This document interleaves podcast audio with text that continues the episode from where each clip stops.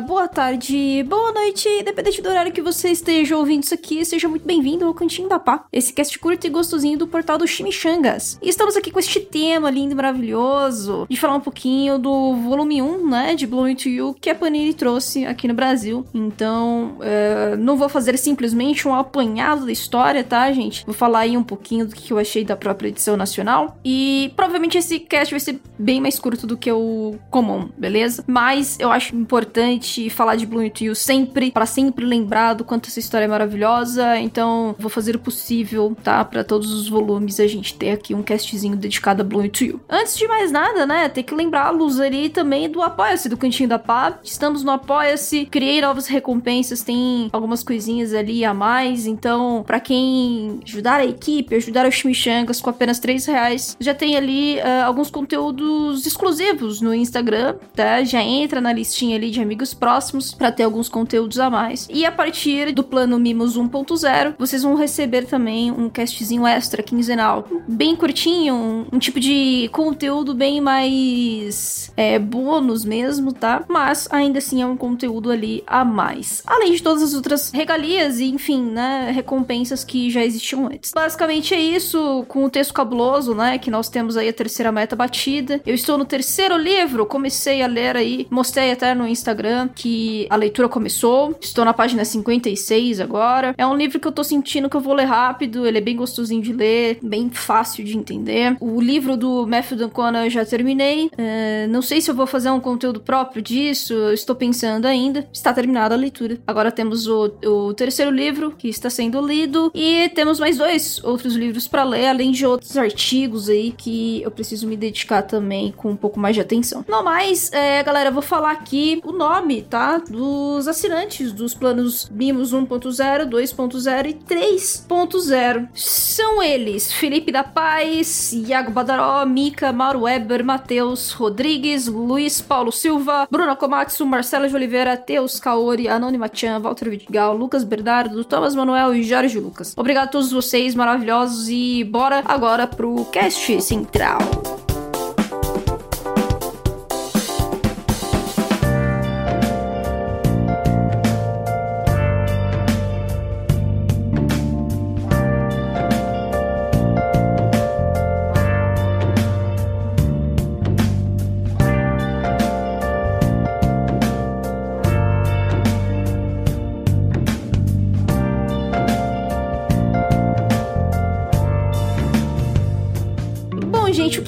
De to You, né? Vocês já estão cansados de saber aí que eu sou uma grande fã da obra. Eu acho que ela é um ótimo começo para conhecer o mundo Yuri, para, enfim, ter um pouquinho desse acesso, né, a essas criações de mangás japoneses voltados para o público LGBT. Eu entendo que ainda temos algumas discussões, né, em relação tipo, será que são realmente conteúdos para pessoas LGBTs e tudo mais? A gente sabe também que isso é uma coisa que acontece na indústria e não só na indústria dos quadrinhos, tá? É na indústria da cultura pop. Nós sim, nós temos pessoas que não são da comunidade fazendo histórias para pessoas da comunidade. Então, é normal, infelizmente, acredito, né, que uh, teria que ter realmente mais, não só questão de representatividade, mas uh, uh, pessoas capazes, né, de criar eh, personagens que estejam ali mais que façam mais sentido, né, para a comunidade, façam, façam mais sentido com a realidade, na verdade, né? Mas ainda nós temos essa, esse gap, nós temos esse problema que, inclusive, temos filmes hollywoodianos, o processo, né, também de criação nas séries lá em Los Angeles e assim por diante, é uma coisa que não é simplesmente do Japão, tá, gente? Então, nós temos, sim, que temos representações, assim, que não são bacanas e que não abrangem exatamente a comunidade LGBT, beleza? Então, nós temos realmente acontecendo isso, nós temos alguns mangás, Yuri, ou mesmo Belly, que não são exatamente voltados para a comunidade, não, não foram pensados para isso. Às vezes procuram-se outros públicos, né, para agradar. Não é como se também fosse mil maravilhas, né? Temos ainda muito que lutar, espaços, né, para conquistar, é, mas faz parte, tá, gente? É, acontece inclusive aqui nas, nas novelas da Globo e essas coisas todas. Então, não acho legal também a gente ficar apontando um lado só, sabe? Ficar apontando um país só que tem esses problemas, sendo que o mundo inteiro também passa por isso. Ainda somos tratados como minoria. É, no entanto, acho que to You, ele, ele é uma obra muito bem encaminhadinha nesse ponto e acredito que muitas pessoas, muitas mulheres, né, principalmente LGBTs, vão, vão se identificar. Então, cara, assim, enfim, vocês sabem que eu gosto muito de Blue to You.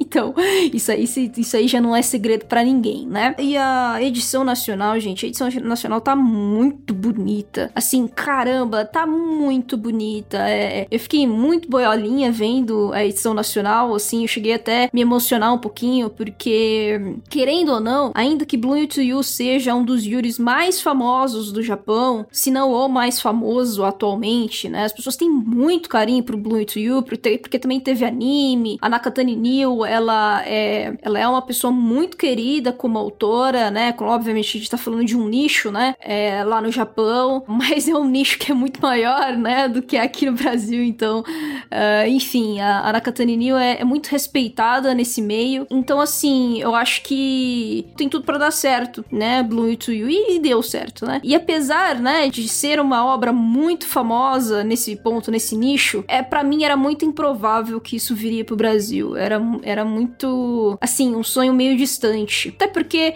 aqui no Brasil nós estamos falando de mangás que já são nicho, e aí a gente tá falando de um quadrinho que é, né, LGBT, então é um nicho do nicho. É uma coisa que é, precisa de um planejamento, você precisa pensar, né, que público você vai atender. Então, assim, uh, por conta de todas essas, essas coisas, eu ficava pensando que, ainda que existisse uma chance, seria ainda assim uma obra difícil de chegar aqui. Então, quando chegou, de fato, é, é, um, é como se fosse um sonhozinho realizado, sabe? E não só simplesmente um sonho realizado, mas também aquela esperança de que algumas outras obras incríveis também têm chance de chegar aqui. Eu acho que é, um, é uma mistura também, né, de emoção, né, nesse sentido. Não só a emoção de, de poder estar tá lendo, né, essa obra na, nas minhas mãos, mas de dar um pouco dessa esperança de que obras muito incríveis ali no Japão e da Coreia do Sul, futuramente, quem sabe, nós também é, não consigamos ter isso, né? A gente ainda desvaloriza demais, não só mangás assim mais alternativos, né? Mas a gente também tem um preconceito ainda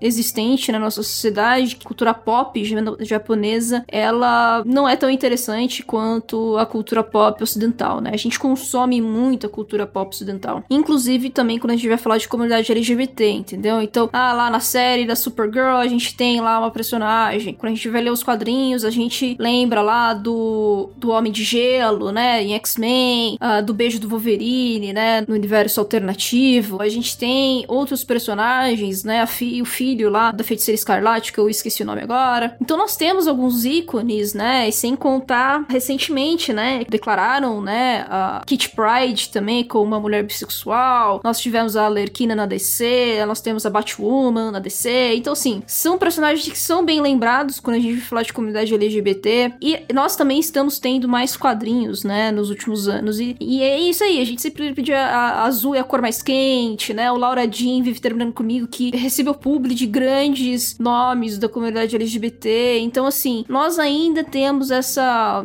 barreira, entendeu? De que quando a gente vai falar de um produto LGBT que não venha do ocidente, ele é chato, tem mil, mil e um problemas, entendeu? Se vê muito pelinho novo, na verdade. Então, é, não recebe essa atenção. Eu fico muito triste em relação a isso. É por isso que eu quero fazer também esses episódios aqui com vocês para mostrar que o Japão e a Coreia do Sul, a China, eles têm muito que mostrar também na comunidade LGBT. Cada um com algumas diferenças sociais e culturais, sim, tá, gente? Mas isso é uma coisa que a gente precisa fazer esse recorte, sabe? Como sociedade, recorte como comunidade. Não são comunidades homogêneas, não são como, né, como se todo mundo pensasse a mesma coisa, sabe? Então, existem essas diferenças diferenças e não é como se uma fosse mais preconceituosa que a outra ou algo do tipo, entendeu? Existem problemas em todos os lugares e problemas algumas coisas que são mais específicas e questões que são mais específicas. Então no Japão, por exemplo, nós temos uma coisa muito do tipo, será que eu posso mesmo gostar de uma garota, né? É, é, existe muito isso nos mangás de Yuri, mas, mas é uma garota. Nós somos duas garotas, não é possível a gente se relacionar. Você tem muito desse, dessas barreiras, entendeu? Inclusive que são feitas individualmente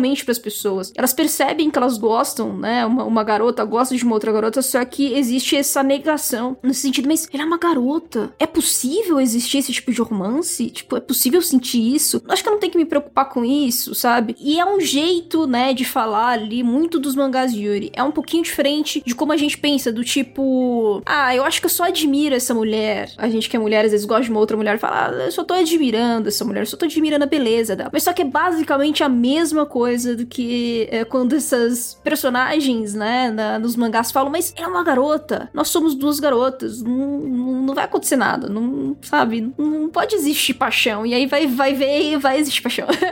Entendeu? E, e, eu acho que é muito legal isso em Blue You to You, porque ele pega um pouco desse clichê, né, que acontece em muitos mangás Yuri, que é justamente nós, nós somos duas garotas. E, e eu acho muito massa que vai chegando no segundo, terceiro volume, essas coisas vão começando a quebrar, do tipo, não é nem negação, mas não existe uma repulsa, entendeu? Em relação a essas coisas, tipo, tá, então tem uma mulher gostando de mim. E eu acho muito bonito como a Nakatani ela coloca esses detalhes logo no primeiro volume. Então a gente tem, né, justamente pela sinopse lá da, da Yu, que é uma menina que acabou de entrar no colegial, que ela deixou uma coisa ali no, no, no passado dela, no ginasial, aberta, né, sem resposta. Que ela recebeu uma declaração de um garoto e ela não soube o que responder. Ela, obviamente ela sabia que ela não conseguiria corresponder ao sentimento, não era recíproco. No entanto, ela não sabia como se expressar, ela não sabia como é, é dizer para ele que não, né? Do tipo, não, mas eu não te amo, eu não quero ser sua namorada e tudo mais. E ela acabou levando isso, ela pediu um tempo e ela acabou levando isso pro colegial, né? Sem uma resposta. E, uh, e ela não sabia a quem recorrer, ela tinha ainda uma dificuldade de falar para as amigas dela, né? Como que ela poderia se portar em relação a esse garoto. Ela, ela já não falava muito de romance sobre essas coisas, ela se sentia muito longe, muito distante do que, que aquelas outras amigas dela pensavam e agiam em relação a romance. Então ela tinha medo de falar. E a mesma coisa com a família, assim, ela, ela tinha uma dificuldade de se abrir em relação a isso, então ela era isso, ela não sabia o que fazer. Até que ela conhece a presidente do Grêmio, né? E é a Touco que ela consegue ali encontrar uma resposta do tipo, nossa, então ela tem uma facilidade de dizer não para as pessoas, ela tem uma facilidade de falar assim: olha, eu não te amo, não sinto nada, não quero namorar com você. Eu acho que eu tenho muito a aprender com essa menina, sabe? Eu acho que foi um processo ali de aproximação entre os personagens muito natural. E é também uma das coisas que eu gosto muito em Blue to You. É, a Touko ali de início, ela age de maneira impulsiva, não uma vez, ela age de maneira impulsiva algumas vezes ali no volume 1, e justamente porque é um sentimento novo, né? E ela até explica isso no final do volume 1. Eu nunca pensei que eu ia gostar de alguém, que eu ia sentir isso, sabe? E eu, às vezes eu não sei exatamente como lidar, né? E, e aí eu fiz algumas coisas que não foram legais, eu peço desculpas. E mas eu não vou pedir para namorar você, porque primeiro que eu também não quero namorar ninguém. Uh, eu não acho que alguém me mereça ou algo do tipo, sabe? A gente vai descobrir que é mais ou menos isso, né, que ela sente. É, e eu também não quero te forçar a nada, porque eu sei que você não sente a mesma coisa por mim. Só que eu não quero, olha que coisa mais bonita, gente. Só que eu não quero perder esse sentimento, eu não quero negar esse sentimento, porque é a primeira vez que eu sinto isso e eu não quero, eu não quero ter uma repulsa com as coisas que eu tô sentindo. Eu quero sentir. E eu quero poder ser honesta com você e dizer: olha, eu tô sentindo isso, eu tô gostando de você, sabe? E aí eu até falo, cara, como você é injusta, sabe? Porque você não tá pedindo mesmo para mim namoro. Você não tá dizendo, ai, fica comigo, ou alguma coisa do tipo. Como que eu vou dizer não para isso, sabe? E é muito engraçado porque a Yu, gente, ela é muito gayzinha. Ela é gayzinha, ela não. Ela, ela, ela ainda tá nesse processo de se entender, de entender esses sentimentos. Ela tem uma expectativa de como deveria se sentir, de como as coisas têm que ser. E, e, e, as coisas não são, né? Elas não acontecem da maneira que ela esperava. Então, por isso ela acha que nada do que acontece com ela, do que ela pensa, do que ela sente, é tão válido. E, ou, ou, ou é mesmo romântico, né? Então, ela vai descobrindo, bem aos poucos, é, que todas as preocupações dela é, com a Toco, enfim, as admirações que ela vai tendo pela Toco, essa confiança que ela vai criando com a Toko. Na verdade, tudo isso, quando você, né, junta tudo isso numa coisa só, você vai percebendo que é amor. Só que até ela sacar isso, é, é, ela tá certa, ela tem que se questionar, tipo, cara, mas eu não senti essas coisas. Eu não acho que isso ainda é verdadeiro. O que eu vou dizer para ela que é recíproco? Porque eu não sinto isso, para mim é muito distante ainda, né? E é muito legal uma menina de 15 anos começar a questionar sobre essas coisas, porque realmente, uh, muito do que a gente lê na cultura pop é meio muito romantizado, né? Então a gente imagina uma coisa e, cara, gente, assim, a vida é muito diferente,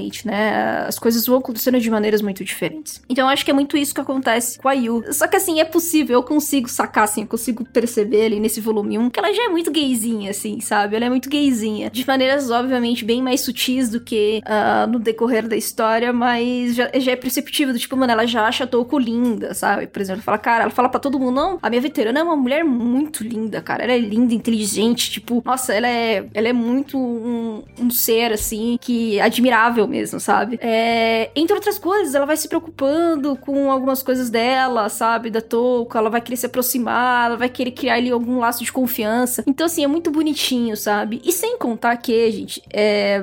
Mano, assim, é muito bonito a arte da Nakatani. Cara, a Nakatani ela desenha demais. Caralho, velho. Ela é muito boa no que ela faz, gente. Assim, é. é uh, Blue You é, é um. Assim, cara, é um dos mangás Yuris, assim, mais bem desenhados, assim, sabe? Que eu me recordo. É muito bonito. É, é, os cenários todos são muito bem. Muito bem pensados, assim, sabe? São bem quadrilizados ali. É porque a gente costuma ler romance escolar e que esses romances escolares não precisam de muitas coisas de fundo, né? Ah, você não precisa criar muito cenário nem nada. Você pode botar lá aquelas flores todas para enfeitar, trazer aquele drama todo. Mas, cara, a Nakatani, ela, ela, ela desenha demais. Ela faz os personagens, sabe, eles terem um traço muito gostoso de ler. Ah, novamente, essas quadrinizações de passagem de tempo, de cenário, de onde eles estão ali no conselho estudantil, no grêmio estudantil. As árvores que ela vai desenhando de fundo.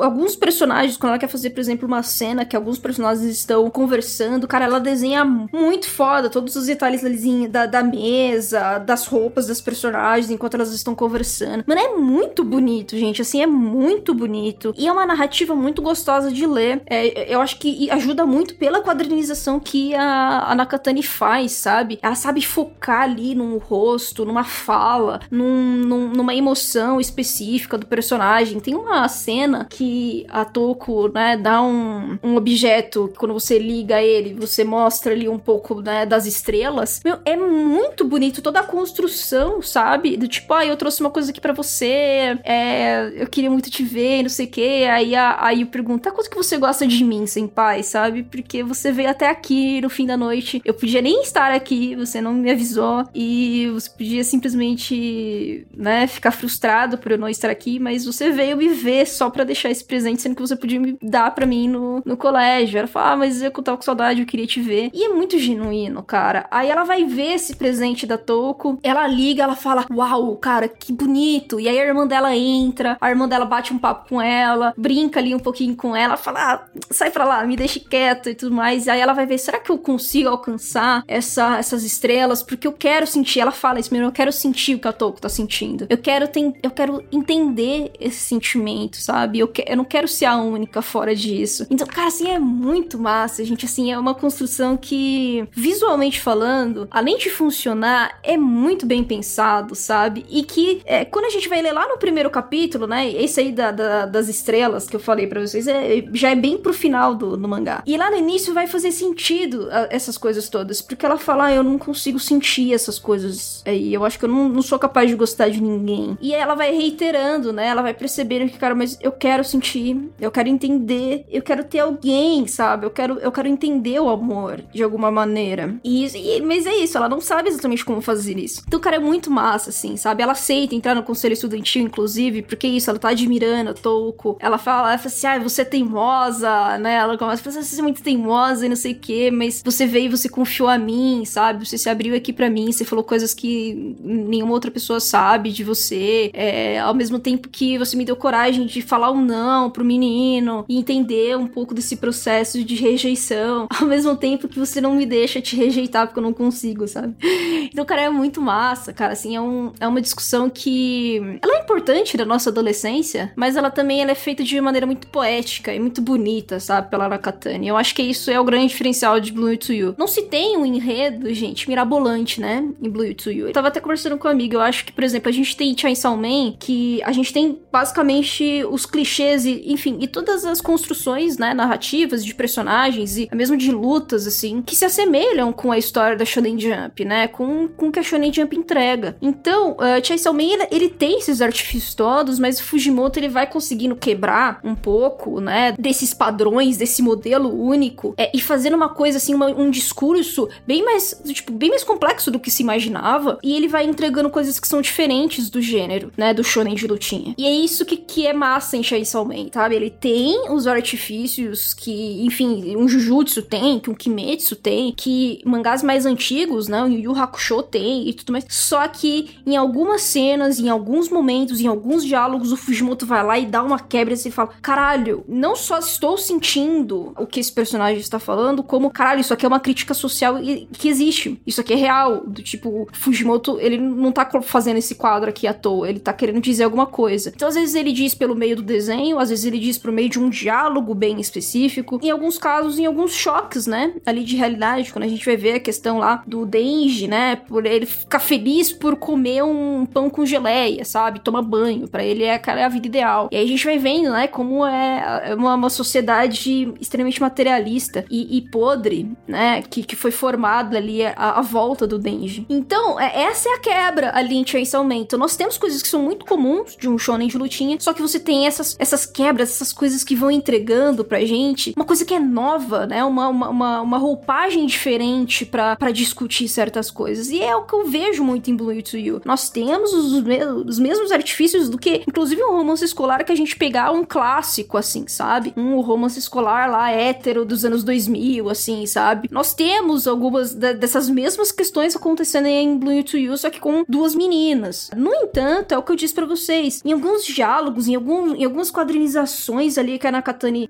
coloca, a, a, a, aí já no primeiro volume, a gente vai vendo, sabe? Você fala, cara, não, isso aqui tem alguns discursos bem mais progressistas, mais modernos, e que você tem essas quebras de lidar com relação, de lidar com os seus relacionamentos sociais, o seu meio, né? Ali é, com as outras pessoas, e essas pessoas são diferentes. Então é muito legal que Blue também traz essa diversidade de personagens. Nós temos personagens ali, além da, da, da Yu e da Toku, que são muito bacanas de acompanhar também, né? É, não é como se fossem os personagens mais carismáticos do universo, mas são personagens que complementam muito bem aquele ambiente da Yu. Então, cara, é muito gostoso. Vou ser bem sincero pra vocês, é muito, é uma leitura muito gostosa, sabe? É, tipo, é, é como se a Nakatena, ela sabe exatamente os clichês que ela está usando e como tratá-los. E é a maneira que ela trata que acaba sendo um pouco diferente, sabe? É, é isso, você vai vendo que ela tem um pouco mais de sensibilidade, que ela, ela, ela sabe exatamente o pé que ela, que ela tá colocando ali na, na história dela, sabe? Ela sabe exatamente o que ela quer fazer. É muito bom, sabe? É muito bom, gente. Eu fiquei genuinamente feliz quando eu terminei de ler Blue to You. Como eu disse, cara, assim, a, a edição brasileira, ela tá muito bonita. É, é muito bonito, assim, você acompanhar, você pegar aquilo nas mãos e você ir passando as folhas. Ajuda novamente com qualidade gráfica da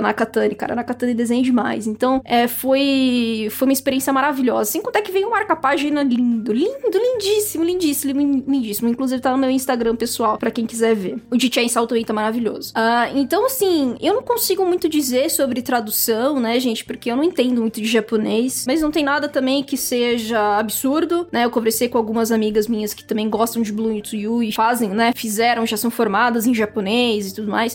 Eu já até trabalho com tradução. E não é como se fosse também um trabalho ruim, sabe? Tem. Eh, tá, tá, ok, tá normal. Uh, não tem muito que ficar criticando absurdamente, né? Então tá uma leitura bacana. E a revisão também tá massa, tá? Assim, é, é, não encontrei nada, nenhum erro, assim, em questão dessas revisões em diálogos e tudo mais. É muito, tá muito bem, foi muito bem cuidado, sabe? E a gente também tem uns extrazinhos, né? nas contracapas, assim, do mangá. E são alguns comentários, é coisinhas extras mesmo, bônus que a Nakatani criou. E nós temos, no final do volume, nós temos a Nakatani conversando com o público. Então, assim, mano, é, é é uma edição completa que veio exatamente tudo que a edição japonesa tinha, sabe? Então, não não acaba simplesmente ali no mangá, no finalzinho, e, e não tem mais nada. A gente tem uns extrazinhos muito legais. Então eu tô. Cara, eu tô genuinamente feliz com a nossa edição nacional. Eu acho que ela não perde de maneira alguma para outras edições, pra edição norte-americana. Uh, se eu não me engano, tem uma alemã que eu consegui. que eu consegui dar uma olhada melhor. E é isso. E a própria japonesa, cara, não perde, sabe? É, graficamente falando. Então, estou muito feliz de ter isso em mãos. Enfim, gente, aí, 30 minutinhos de, de cast, bem menor do que normalmente eu faço, né? Chega a 50 normalmente. E eu espero que vocês consigam comprar o, o mangazinho de vocês ainda, de Blue to You. É uma puta história que vale a pena. Futuramente nós teremos a Ono Flag, né? Que também fala um pouco sobre comunidade LGBT. Então, se nessa pegada aí de Ono Flag, pra quem gosta, pra quem já leu, é Blue to You vai agradar também, sabe? Porque tem muitas questões ali sentimentais e emocionais mesmo, assim, sabe? É, do, de adolescentes que faz muito sentido e que é muito gostosinho. Enfim, gente, espero que vocês tenham gostado. Aí a gente se vê nos próximos episódios. Lembrando que o episódio 45 vai ser o de Minas debatendo One Piece, então nós vamos ter aí mais um episódiozinho futuramente, num futuro bem próximo, sobre One Piece novamente, tá? Então não percam. Enfim, a gente se vê aí no, no, no próximo episódio e, e falou para todos vocês.